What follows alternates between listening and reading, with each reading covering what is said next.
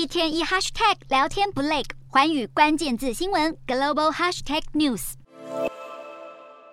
美国前总统川普布局二零二四年大选，恐怕是阻碍重重了。有消息传出，曾经担任川普副手的彭斯已经向联邦选举委员会提交了竞选申请书。虽然发言人事后否认，不过彭斯过去被问及是否参选时，都表示还在考虑，从来没有正面回绝。除了彭斯以外，共和党内部许多人最近也都动作频频，可能参与竞争之列，与川普对打。包括佛罗里达州州长迪尚特、前国务卿庞佩奥、阿肯色州州长贺秦森都是热门人选。其中，迪尚特在今年期中选举成功连任佛州州长以后，声势也跟着大涨。今年美国期中选举，许多川普支持的候选人落败，使得川普在共和党内部的声势大幅下滑。再加上川普现在还要面临多起法律诉讼，部分重要党员都拒绝支持他。虽然目前还无法确定实际会加入竞争的人选有哪些，不过外界分析，如果竞争人数众多，情势可能还是对川普有利。这也是川普在二零一六年时能赢得共和党内初选的关键原因。